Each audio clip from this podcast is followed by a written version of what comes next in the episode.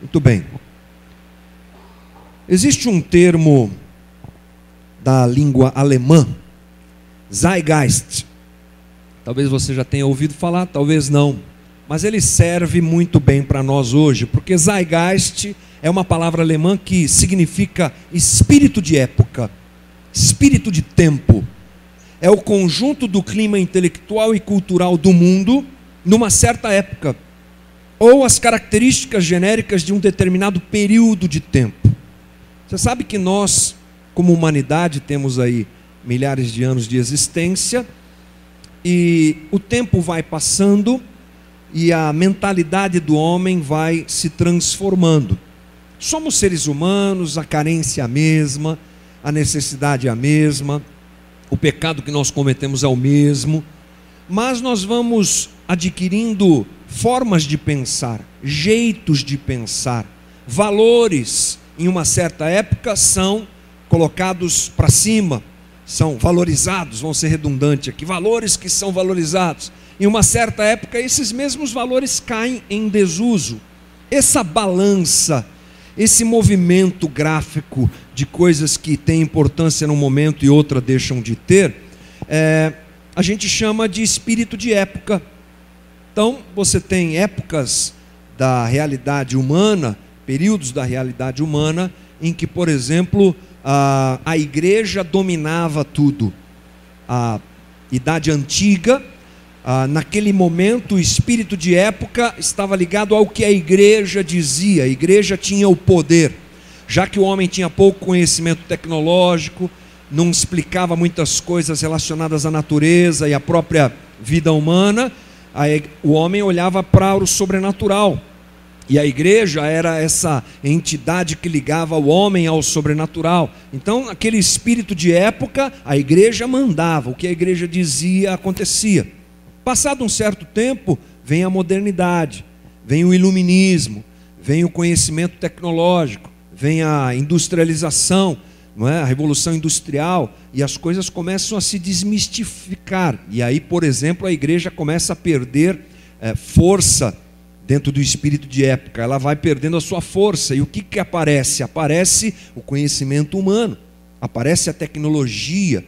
É, aí nós pensamos como seres humanos e como sociedade que nós tínhamos solução para tudo, que nós sabíamos tudo, a gente conhece tudo, a gente domina tudo, nós é nós, é nós agora.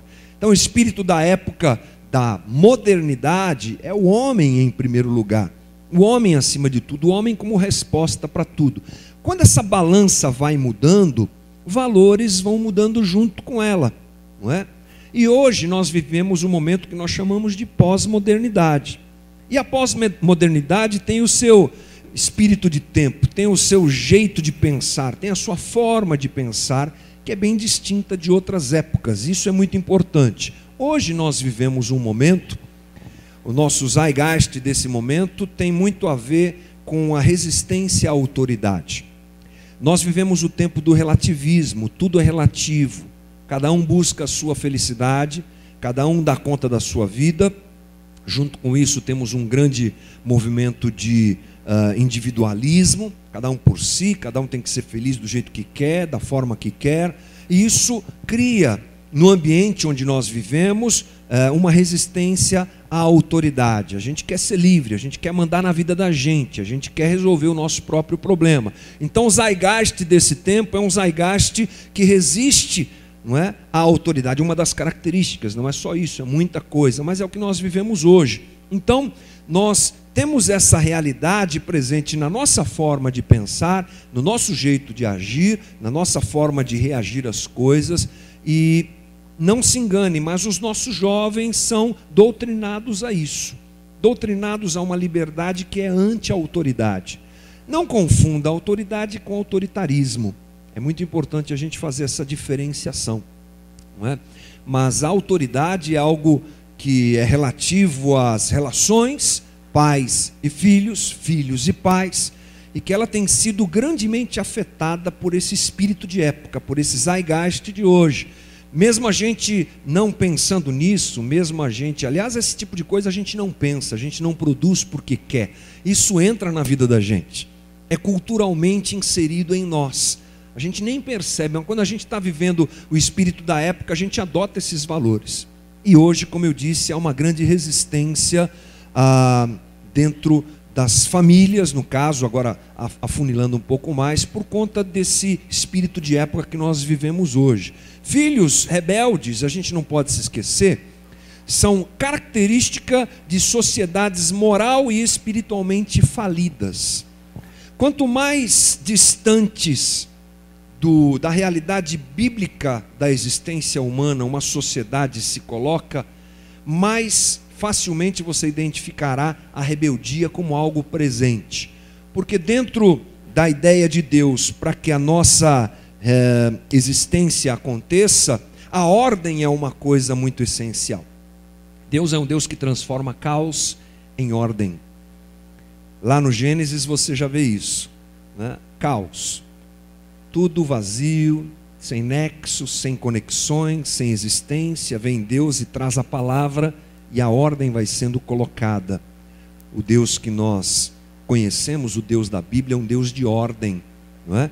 E quando essa ordem se perde, no caso de uma sociedade, quando mais, quanto mais desordenada ela está, quanto mais moralmente prejudicada ela está e espiritualmente distante dos valores bíblicos, mais você vai identificar a rebeldia. Quero compartilhar com você Romanos. Paulo escreve aos Romanos e ele cita alguma coisa do tipo, é um texto muito importante. Além do mais, perdão, Romanos 1, 28. Além do mais, visto que desprezaram o conhecimento de Deus, ele os entregou uma disposição mental reprovável para praticarem o que não deviam. Tornaram-se cheios de toda sorte de injustiça, maldade, ganância e depravação. Estão cheios de inveja, homicídio, rivalidades, engano e malícia são bisbilhoteiros, caluniadores, inimigos de Deus, insolentes, arrogantes e presunçosos. Inventam maneiras de praticar o mal, desobedecem a seus pais. São insensatos, desleais, sem amor pela família, implacáveis, embora conheçam o justo decreto de Deus de que as pessoas que praticam tais coisas merecem a morte, não somente continuam a praticá-las, mas também aprovam aqueles que a praticam. Paulo está escrevendo à igreja em Roma. E Roma, nesse momento, era o maior império que já existiu na história da humanidade. E tamanho era, eh, da mesma maneira, melhor dizendo, que Roma era grande no seu tamanho, na sua força, no seu poder, na sua opulência, ela era grande na sua imoralidade, ela era grande na sua falta de temor aos valores morais. A, a realidade da sociedade romana era a mais depravada da história, uma das mais depravadas da história que você pode imaginar. Então, Paulo, quando escreve a Roma, tem isso na sua mente. Ele, inclusive, que era um cidadão romano. E diante dessa realidade imoral, ele destaca a falta do compromisso das pessoas em obedecer aos pais. Paulo também está dando um espelho de toda a humanidade, mas esse jeito de Paulo falar tem como base a própria sociedade romana. Portanto, quando a gente tem a junção da rebeldia natural que está em todos nós, somos naturalmente rebeldes. Com a rebeldia, vamos chamar assim, social, nós temos uma explosão de rebeldia. E isso é bem aquilo que a gente tem vivido hoje em alguns aspectos. A rebeldia que está dentro dos lares é uma realidade absoluta. Inclusive tivemos algumas conversas anteriores onde eu me referi a isso, não é? Vivemos um momento em que os jovens não querem se submeter à autoridade. Os lares não têm feito o seu papel, pais e mães têm falhado no seu papel de exercício de autoridade, e o que nós temos é um grande problema nesse aspecto. A nossa conversa hoje tem mais a ver com filhos. Mas antes de entrar especificamente na conversa com filhos, que todos nós somos, né, querendo ou não, é, nós precisamos nos lembrar que essas conversas têm a ver com uma, uma, um pressuposto, algo que Paulo pensa ser realidade para quem ele escreve. Paulo está escrevendo o texto base que nós usamos aqui para os Efésios. a igreja em Éfeso. E ele está escrevendo para quem? Para crentes. Paulo está escrevendo para crentes. Portanto, toda a construção intelectual é, e bíblica que nós fizemos aqui nesses últimos domingos tem a ver com esse pressuposto de Paulo. Paulo escreve para crentes e a gente está conversando aqui com crentes, com cristãos, com gente que teme a Deus, com gente que se preocupa em ter uma vida que reflete os valores do Evangelho apresentados na própria Escritura. Esse é um pressuposto inegociável. Por quê? Porque se nós não entendermos assim, nós vamos uh, correr o risco de sempre jogar a culpa no outro. E é o que realmente acontece, né? Nós justificamos os nossos erros pelo comportamento dos outros. Nós já falamos de homens aqui, já falamos de mulheres, já falamos do casamento, já falamos aos pais e agora estamos falando com os filhos. Aí você ouve uma conversa como essa, Aqui nós tivemos, por exemplo, semana passada, quando nós conversamos sobre o papel dos pais. E aí você, pai, ouve isso e fala assim: ah, mas o meu filho não colabora. Ele não me ajuda, ele é muito rebelde, muito complicado ele para que eu seja o pai que o texto bíblico diz que eu tenho que ser. Quando a gente se comporta desse jeito, a gente nunca traz para dentro da nossa casa a possibilidade dela se tornar uma, um, um lar cristão e um ambiente cristão. Sempre nós temos que ser aqueles que dão início ao movimento para que o lar da gente seja cristão. Tem um filósofo francês, Sartre, que diz assim: o inferno sempre são os outros. A gente sempre vai dizer que é o outro que é culpado, não é verdade? É sempre assim. Ah, eu não consigo ser o marido que a Bíblia diz que eu tenho que ser, porque a minha mulher não é a mulher que a Bíblia diz que tem que ser. É aí que entra a questão de nós nos tornarmos aqueles que agem em favor uh, do Evangelho, ou na direção do Evangelho, melhor dizendo, para que a nossa casa seja transformada. Eu tive uma conversa muito boa esses dias com um irmão aqui da igreja, em que estava dando seu testemunho nesse sentido. Que disse assim para mim: Olha, meu casamento nos três primeiros anos foi um inferno. Crise atrás de crise, a gente quase se separou, quase que a gente chegou à conclusão que não dava mais para ser um casal. Aí ele disse assim: Mas eu me convenci que eu tinha que ser o homem da Bíblia eu me convenci de que eu tinha que dar o primeiro passo para que o evangelho fosse uma realidade na minha vida e comecei a me comportar como um marido que ama a esposa. E qual amor? O amor agape, o amor sacrificial. Ele foi dando esse testemunho de algumas coisas que ele foi fazendo e o ambiente da casa foi sendo transformado e hoje vive uma família abençoada porque os princípios bíblicos foram abraçados. Portanto, eu começo a minha conversa dizendo para você: seja você aquele que dá a cara para bater. Seja você o marido, segundo a Bíblia, ainda que a sua esposa seja a mais maluca do mundo. Seja você a mulher que ama o seu marido e que vive os princípios bíblicos a despeito do que você vai ter do lado de lá. Acontece que as nossas relações elas sempre são é, elas criam sempre uma expectativa de retorno, né? Tudo que a gente faz nesse mundo, acho que isso é mal de capitalista, né? Tudo que a gente faz, a gente quer que alguma coisa aconteça do outro lado. A gente faz isso com Deus. A gente vem na igreja, lê a Bíblia e ora esperando que Deus abençoe a gente, não porque Ele já tenha feito a maior obra de todos os tempos, que foi entregar seu filho por nós. Nas nossas relações a gente age assim também. Ah, eu vou, eu vou amar meu filho vou cuidar dele, mas vamos ver qual tipo de retorno que ele vai me dar. Não é relação de retorno. Não é relação de performance. É relação de amor. Portanto, a gente começa mais uma vez, alguma coisa que eu falei aqui semana passada, a nossa conversa com essa pressuposição de que você é cristão, de que você ama Jesus e de que você está fazendo a tua parte. Aliás, eu me incluo nisso estamos nós fazendo a nossa parte para sermos quem devemos ser dentro da nossa casa. O desequilíbrio é, nessa situação gera um ambiente desequilibrado também, e esse movimento que Deus quer realizar na vida da gente acaba não acontecendo. Posto isso, irmãos, vamos dar uma olhada no nosso texto, percebendo esse movimento que nós vivemos hoje de rebeldia, percebendo o que nós temos que fazer e como nós devemos nos comportar dentro de uma relação familiar, voltemos nós ao texto. Efésios capítulo 6, lembra?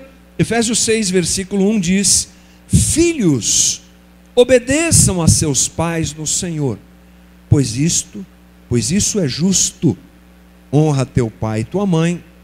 Este é o primeiro mandamento com promessa, para que tudo te corra bem e tenhas longa vida sobre a terra. Pais, não irritem seus filhos, antes criem-nos segundo a instrução, a instrução e o conselho do Senhor. Vamos dar uma olhada em algumas palavras-chave, é um texto curto, nós já até lemos aqui nas outras semanas quando nós conversamos sobre esse assunto, mas vamos lá. A palavra paz usada aqui, diante do que nós colocamos anteriormente, que tem dois tipos de palavras uh, pai no, no grego para a gente pensar, aqui pai é pai e mãe, tá bom? Aqui pai é pai e mãe. Então, quando o texto diz obedeçam a seus pais, é filhos, obedeçam aos seus progenitores, pai e mãe. Ou, no caso de uma criação diferenciada, que é muito comum também, é, obedeça àquele que detém autoridade sobre você. Obedeça àquele a quem você considera pai e mãe, considera autoridade. Então a direção do texto bíblico é essa: que o filho deve obedecer ao pai. Agora vamos pensar sobre o que é esse negócio de obedecer e o que é esse negócio de honrar. O que é que o texto bíblico quer nos dizer com obedecer e honrar? Qual a ideia de Paulo ao dizer isso? Bom, a palavra obedecer, ela quer dizer o seguinte: colocar-se debaixo de uma ordem. É meio óbvio, sim, mas é essa a ideia. E tem mais: é a ideia de ser um porteiro, porteiro que quando a porta, quando alguém bate na porta, você vai correndo para saber quem é. Aquele que está sempre à disposição para atender um chamado, para atender uma ordem, para saber né, é, se tem alguém querendo alguma coisa. Essa é a ideia. Então, é, essa colocação nos dá a ideia de que Paulo quer dizer que é preciso ter atenção ao que se diz. Obedecer requer atenção. E esse é um chamado de Paulo. Filhos, Ouçam o que os seus pais têm a dizer e façam o que os seus pais dizem. No Velho Testamento, a gente precisa dar uma passeada lá só para dar uma embasada na nossa conversa, a coisa era mais profunda, inclusive, do que essa. No Velho Testamento, a ideia de filhos sustentarem os pais na dificuldade financeira era muito clara e muito direcionada, ok? O modelo de Deus para a sociedade de Israel incluiu o cuidado com uma parcela mais frágil da população. A gente já conversou algumas vezes aqui sobre a ideia do quarteto da fragilidade. Quando a gente vai uh, conhecer a lei de Israel, você vai encontrar no Pentateuco partes da lei muito específicas quanto ao cuidado a órfãos, viúvas, estrangeiros e pobres. Quatro categorias de gente, quatro quatro tipos de, de pessoas que eram preservados pela lei. É, um, um, teólogo é, antigo aí deu o nome desse grupo de quarteto da fragilidade. Então Israel tinha que cuidar desse pessoal, dos pobres, das viúvas, dos órfãos e dos estrangeiros, e também cuidar dos pais. Os pais não entram diretamente nessa situação, mas os filhos tinham a obrigação, por lei, de cuidar dos pais. Veja que interessante, Jesus repreende os fariseus que não faziam isso. Vou ler com você Mateus 15, de 1 a 9, diz: Então alguns fariseus e mestres da lei, vindo de Jerusalém, foram a Jesus e perguntaram: Por que os seus discípulos transgridem a tradição dos líderes religiosos, pois não lavam as mãos antes de comer? Respondeu Jesus: E por vocês transgredirem, e por que vocês transgridem, perdão, o mandamento de Deus por causa da tradição de vocês? Pois Deus disse: honra teu pai e tua mãe, e quem amaldiçoar seu pai e a sua mãe terá que ser executado. Mas vocês afirmam que se alguém disser a seu pai ou a sua mãe, qualquer ajuda que vocês poderiam receber de mim é uma oferta dedicada a Deus, ele não é obrigado a honrar seu pai dessa forma. Assim vocês anulam a palavra de Deus por causa da tradição de vocês. Hipócritas! Bem profetizou Isaías acerca de vocês, dizendo: Este povo me honra com seus lábios, mas seu coração está longe de mim. Eles vão, me adoram, seus ensinamentos não passam, perdão, em vão me adoram, seus ensinamentos não passam de regras ensinadas por homens. Jesus está puxando a orelha dos fariseus que diziam aos seus pais: Olha, toda ajuda que eu possa dar a vocês é uma oferta que eu posso dar a Deus. E aí eles iam no templo e diziam que tinham dado oferta e deixavam de ajudar os pais. Hipócritas. É isso que Jesus chama esses homens. Ou seja, uh, o texto bíblico nos deixa claro que é necessário esse cuidado também da parte dos filhos para com os pais. Mas tem mais. Uh, a palavra usada por Paulo é a palavra honrar. E a gente pode começar a pensar no que é honrar, além de obedecer, o que é esse honrar? Vamos pensar no contrário. Para a gente entender o que é honrar, vamos pensar no oposto. Honrar, uh, o contrário de honrar é desprezar ou amaldiçoar. Desprezar no que sentido? Não dar importância. Simplesmente. Fácil, né? Desprezo, falta de atenção, falta de cuidado. Né? Aquela coisa em que os filhos são levados a pensar é, que o pai não tem nada a acrescentar, que a mãe não tem nada a acrescentar. Não é? Isso aí não sabe de nada. Esse tipo de coisa que a gente às vezes ouve dos nossos filhos adolescentes. Né? Você não sabe de nada, pai. Como é que assim? Esse tipo de coisa que é fruto, inclusive, dessa loucura que nós vivemos hoje, né? esse desprezo. No Velho Testamento a coisa era bem forte, bem séria. E diz assim, Deuteronômio 27, 16: Maldito quem desonrar o seu pai e a sua mãe. Bem forte nessa questão. Mas também nós temos a ideia de amaldiçoar, ou seja, desejar o mal. Essa coisa é, de desonrar está ligada também a uma ideia de não valorizar e a ideia de realmente amaldiçoar no sentido de desejar o mal. Quem amaldiçoa deseja o mal, não é assim que funciona? É mais ou menos assim. A gente pode se lembrar de um texto de, de um texto bíblico com uma história que todos nós conhecemos, onde essa realidade está inserida na história, ainda que a gente não perceba, que é a história do filho pródigo. Quando o filho pródigo diz assim, pai, me dá o que eu tenho direito, que eu vou embora, ele está querendo dizer, segundo a tradição daquela época, olha, é melhor que se eu tivesse morrido para eu poder ter pego o que eu tenho por direito agora. Essa é a ideia do texto bíblico quando Jesus conta a parábola do filho pródigo, não é? é lá em Êxodo 21, 17, a gente tem alguma coisa muito séria sobre isso que diz assim: quem amaldiçoar seu pai e sua mãe terá que ser executado. É forte, hein? Texto bíblico do Velho Testamento é forte demais. Mas o que a gente pode entender aqui é que o ambiente familiar cristão ele proporciona que essas coisas sejam desarmadas. E a ideia da gente ressaltar aqui a necessidade de um ambiente onde cada um faz o seu papel, onde o pai é pai, marido é marido, mulher é mulher, mãe é mãe, filho é filho, cada um desempenha o seu papel.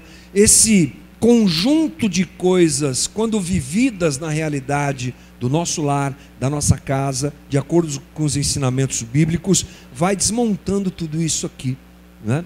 vai quebrantando corações, vai proporcionando relacionamentos tratados por Deus, e essas situações, espero eu, que passe longe da minha casa e da sua casa. Mas o que a Bíblia nos diz é que o filho deve, portanto, obedecer ao pai, honrar pai e mãe, não desprezar não querer o mal, não desejar o mal ao pai ou à mãe, esse é o ensinamento bíblico, ok? E a obediência é uma coisa que ressalta claramente aqui no texto, mas a gente precisa pensar: como se deve obedecer?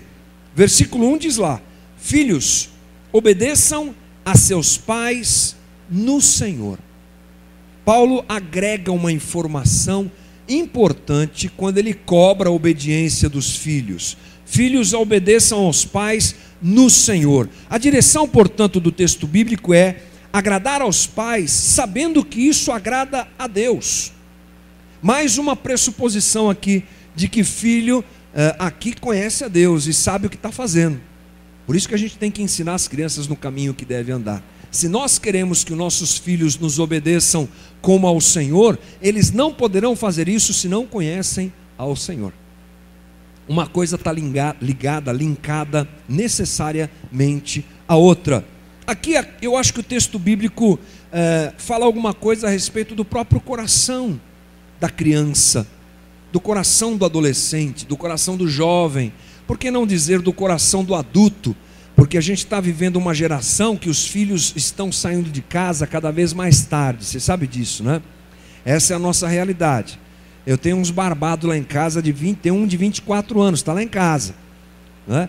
E acho que vai demorar um tempinho ainda para sair. Eu com 22 já estava casado, já, tava, né, já tinha saído de casa. E essa é uma realidade social que nós não podemos descartar. Ou seja, pai, mãe, preste atenção que você vai conviver muito mais tempo com os teus filhos do que a geração anterior a você. Isso é uma realidade que nós temos para viver, causada pelo quê? Por uma série de fatores. Talvez o primeiro deles é que a exigência de qualificação profissional hoje é cada vez maior. Na minha época você fazia lá o, o colegial, já dava para arrumar um emprego. Eu mesmo vivi isso. Fiz o colegial técnico, fui trabalhar. Trabalhei em boas empresas, trabalhei no banco, tal, tranquilo. Hoje, o cara tem que ter uma faculdade e uma só já não é mais suficiente. Duas graduações, pós-graduação, MBA, tem que falar inglês, tem que fazer isso, tem que fazer aquilo. Ou seja, a estabilidade financeira dos nossos filhos está é, mais longe de acontecer em termos de tempo, né? Há mais esforço para se fazer, faz com que eles fiquem mais tempo em casa, não é? E a gente tem que aproveitar esse tempo para dirigi-los ao Senhor, porque se eles conhecerem ao Senhor e o coração deles forem do Senhor, e nós fizermos o nosso papel de encaminhadores dos nossos filhos a Jesus e à cruz, se esse valor tiver no coração deles, não tenha dúvida de que isso vai se reverter na nossa própria relação, na tua própria relação com os teus filhos. Isso vai se convergir, vai se apresentar, vai se manifestar também.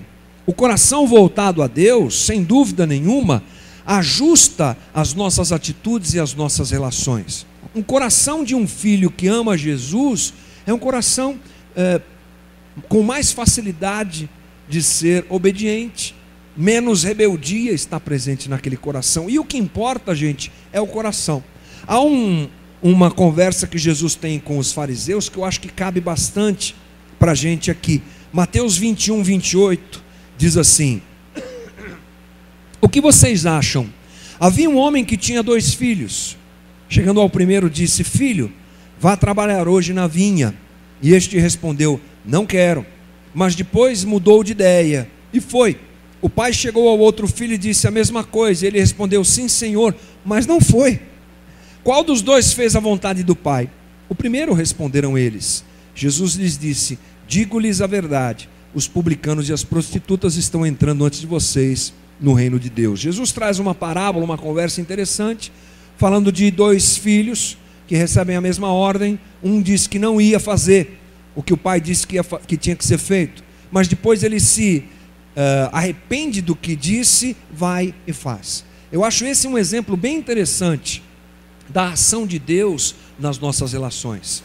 Eu tenho três meninos e eles são completamente diferentes.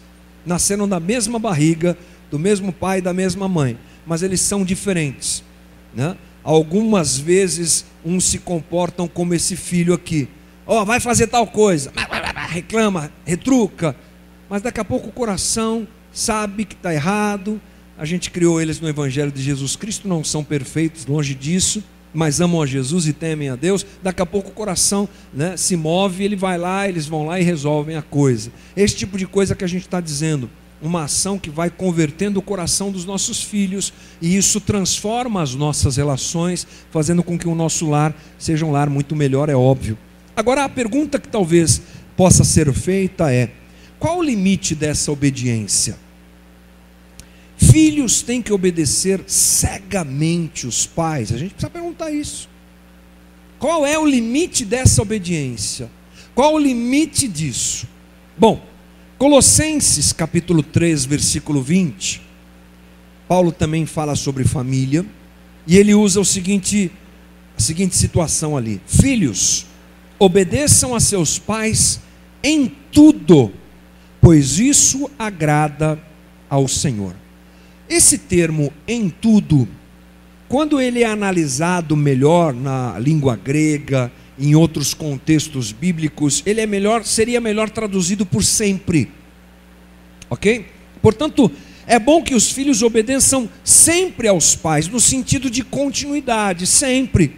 Sempre o filho está obedecendo o pai. Essa é a ideia de Paulo. Paulo parte do pressuposto de uma família cristã e de uma família em que os pais não pedirão coisas indevidas aos filhos. Então, isso cabe muito bem. Pai crente, mãe crente, filho crente. O pai não vai pedir loucura, o pai não vai exigir do filho que ele não pode dar, o pai não vai ser agressivo com o filho, também a mãe. Então, dentro dessa ideia, ok. Se não se pede aquilo que não se pode fazer, tudo que se, se pedir pode ser feito. E aí Paulo diz então, continue. Essa é a ideia de Paulo. Agora, lembrar que esse é um movimento que acontece dentro de um lar cristão. Deve ser assim, dentro de um lar cristão. Voltamos ao começo da nossa conversa. A pressuposição de que Paulo está falando com gente crente, que ama Jesus e que o seu lar reflete isso. Mesmo diante das ondas sociais de rebeldia, os filhos, diante dessa realidade, onde os pais só pedem ou pedem aquilo que é, é coerente, exigem dele aquilo que é coerente, então, mesmo diante da loucura, por exemplo, que a gente vive hoje, onde os filhos são educados socialmente a não obedecerem os pais, Paulo está dizendo: não, obedeçam os pais, sempre obedeçam os pais, temam a Deus e obedeçam os pais. Mas essa é uma obediência cega qual é o limite dessa obediência? Essa é uma questão ética difícil da gente pensar. Por quê? Porque as culturas se diferenciam por questões éticas. Existem diferenças culturais, até mesmo entre nós. Se a gente tiver uh, uma conversa aqui, você vai ver que culturalmente nós temos formas de viver distintas. Ok? Tem lares que apresentam um jeito de ser, um jeito de viver, um jeito de se comportar diferente de outros. Aquilo que é exigido em um lar, para outro é um absurdo, mas para aquele lar é comum, é normal. Por isso que essa conversa não pode ser fechada completamente, mas a gente pode pensar um pouco sobre ela. Ah, culturas que se diferenciam são base para a gente pensar sobre isso. Por exemplo, os orientais. Os orientais são muito mais rígidos no seu comportamento, na sua performance. Você sabe que existe uma cobrança absurda em cima dos uh, japoneses, por exemplo, quanto à questão da honra. É uma nacionalidade e uma cultura que preza muito sobre isso. Uh, lá na Coreia do Sul, você tem uma, uma, uma grande nação hoje, muito moderna, muito vista por todos nós, né? observada por nós, e há uma cultura muito forte quanto ao desempenho escolar das crianças, que inclusive esse, essa cobrança chega a gerar, quando uma criança, um jovem não vai bem no seu desempenho escolar, alguns se suicidam. Se o meu filho se suicidasse por tirar nota baixa, irmão, Jesus amado, né? não é a nossa realidade, mas lá é assim. Então, qual é o padrão? O padrão é a percepção dos valores culturais uh, e como é que eles se encaixam na nossa vida. Agora, há um conceito bíblico, e a, a, Bíblia tem um negócio chamado ética. Tem uma coisa chamada ética bíblica que a gente precisa entender. Quando dois mandamentos bíblicos se conflitam, o maior deles deve prevalecer. Então pensemos o seguinte: os pais dão ao filho uma ordem e essa ordem que vem dos pais é muito séria, recebida pelo filho, mas vai se contrapor a uma ordem bíblica. Quem o filho deve obedecer? Quem é que tem mais valor? Qual ordem tem mais valor? E essa é uma realidade que pode acontecer, porque ainda que a gente esteja falando com o pressuposto de que estamos conversando com cristãos, às vezes essa não é a tua realidade completa, não é? Mas vamos dar uma olhada, por exemplo, o que aconteceu com os apóstolos. Diz assim, Atos 5, 27. Tendo levado os apóstolos, apresentaram-nos ao sinédrio para serem interrogados pelo sumo sacerdote, que lhes disse: Demos ordens expressas a vocês para que não ensinasse nesse nome. Todavia vocês encheram Jerusalém com a sua doutrina e nos querem tornar culpados do sangue desse homem. Pedro e os outros apóstolos responderam: é preciso obedecer antes a Deus do que aos homens. Olha que interessante. Os apóstolos estavam pregando o evangelho, fazendo uma bagunça santa lá em Jerusalém. Eles são chamados pelas autoridades que dizem para eles: não preguem, vocês não podem pregar. Qual a resposta de Pedro? A gente vai pregar, porque importa obedecer a Deus do que a homens. Mais importa obedecer a Deus do que a homens. Portanto, entre o mandamentos e o mandamento dos homens e o mandamento de Deus, a gente escolhe o mandamento de Deus. Agora, isso não é uma coisa para ser utilizada de forma errada, não é uma coisa que deva colocar filho é, longe de pai. Isso tudo envolve sabedoria, né? Então, tem filhos que abandonam os pais para se enfiar dentro da igreja. Isso é um perigo. Ah, porque a minha autoridade espiritual lá na igreja falou que se eu não for na vigília, aí vai ser um problema, eu vou estar em pecado, Deus não vai me amar. Mas espera aí, não é assim que funciona. Calma lá, take it easy, relax, calma. Nós estamos falando de valores bíblicos e não de uma ordenança humana dentro de um contexto religioso. Mas isso é muito sério, porque às vezes essa manipulação do próprio texto bíblico, da própria, do próprio evangelho, coloca filhos contra pais. E nós, como filhos, me coloco agora como filho, temos que honrar nossos pais e obedecer a eles ok? Mas essa é uma realidade que a gente pode eventualmente se deparar com ela, né? A pregação do evangelho, quando ela é proibida, por exemplo, puxa vida, aí não dá, né? Vai pregar o evangelho, vai falar de Jesus. Essa, esse, esse valor é muito maior, muito mais profundo do que uma ordenança humana. E nós temos histórias cheias de exemplo eh, na própria história da igreja, nós temos muitos exemplos nesse sentido, mas aqui não pode se fazer bagunça e utilizar-se isso de maneira errada. O mesmo sim, princípio é, bíblico se apresenta e se aplica nas realidades humanas. Ou seja, pais devem ter cuidado com as suas ordens. Pais não podem ser incoerentes e exigir dos seus filhos o que eles não podem dar. Pais não podem colocar canga e sobrecarga sobre os filhos, mas da mesma maneira, filhos devem amar a Deus Filhos devem amar aos pais e devem ser obedientes aos pais. Veja que tudo é uma engrenagem e uma está ligada à outra, não é? O texto também nos diz que obedecer deve acontecer porque é justo. Justo quer dizer apropriado, conveniente, adequado, que está de acordo com a vontade de Deus. Quando a gente fala de justiça de Deus, a gente tem que tomar cuidado, porque existem dois tipos de, é, é, de expressão que usam esse termo aqui, ok? Aqui nós entendemos que é justo, por quê? Porque é a vontade de Deus. Você lembra o que está escrito, por exemplo, lá em Mateus 6,33? Busquem, pois, em primeiro lugar o reino de Deus e a sua justiça, e todas essas coisas lhe serão acrescentadas. Reino de Deus e justiça quer dizer o quê? Vontade de Deus. Obedecer aos pais é justo, ou seja, é a vontade de Deus.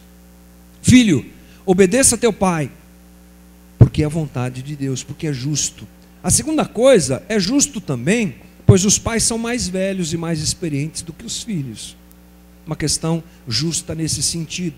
Já viveram a vida, já andaram mais que o filho, podem agregar, podem dirigir, devem ser ouvidos pela sua experiência e pela sua caminhada.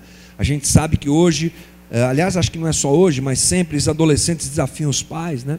Acham que a gente está velho, a gente que não sabe nada, que a gente está ultrapassado. Essa é uma realidade muito grande, mas que deve ser é, percebida por nós e discutida com os nossos filhos, no nosso caso de pais, e dos filhos que devem obedecer aos pais, devemos perceber isso também. E há também aqui uma questão de gratidão, né? Uma gratidão que deve acontecer da parte dos filhos para com os pais, não como uma cobrança injusta. A gente não cria filhos para que eles fiquem nos devendo e nos paguem lá na frente. Isso não existe. A gente cria os filhos e dá a eles o melhor, porque é assim que deve ser. Porque é assim que as relações pais e filhos devem acontecer. Mas esse reconhecimento que vem através da bondade, que vem através da gratidão, que vem através da obediência, é um bom retorno que nós filhos podemos dar aos nossos pais. E a última coisa importante, perdão, é que o texto nos diz que obedecer aos pais é um mandamento. Versículo 2: Honra teu pai e a tua mãe, Este é o primeiro mandamento com promessa. Esse mandamento, gente, está no Decálogo. Lembra? Dez mandamentos. Êxodo, está lá em Êxodo 20. Obedeça a teu pai, a tua mãe. Honra, honre ao teu pai e à tua mãe. A gente rapidamente precisa se lembrar que a lei judaica era dividida em três uh, tipos de lei. A primeira delas, a cívica, que era a lei que dirigia a nação de Israel, as relações e a ordem dentro da nação. Então, quem, quem praticava um crime, como é que essa pessoa era punida? A lei dizia, porque era a ordem dentro da, da, da nação israelita da nação judaica. Essa ordem não cabe para nós. Nós respondemos à Constituição e às leis brasileiras. Não tem nada a ver com a gente. Depois de Cristo, isso perdeu o seu valor, e até porque nós não somos judeus, então isso não tem nada a ver com a gente. Outro tipo de lei, religiosa. Ela era a lei que regia as relações Deus e Israel. É, vai lá, sacrifica, faz isso, faz aquilo, o comportamento do sacerdote, todo a vestuário, tudo aquilo, tá, tá, tá, nada a ver com a gente, porque a lei ela tem como finalidade nos levar a Cristo. E nós hoje não estamos escravos dessa situação judaizante que nós vemos muitas vezes em muitas igrejas, porque isso acabou. A única coisa que deve ser observada por nós dentro das leis de Israel elas servem como observação, elas servem como é, é, aprendizado, mas a lei moral, ela deve ter lugar no nosso coração. Cívica não, religiosa não, moral sim. OK? Esses mandamentos, eles demonstram a personalidade de Deus. Então, quando Deus diz lá: "Obedeça a seus pais e às suas mães, obedeçam aos seus pais, honrem seus pais", melhor dizendo, pai e mãe, está dizendo aquilo que Deus é, quer que seja vivido por nós. É o jeito que Deus pensa, é a personalidade de Deus, melhor dizendo, é o caráter de Deus. E honrar pai e mãe está no mesmo grau de outros mandamentos que a gente leva muito mais a sério do que esse.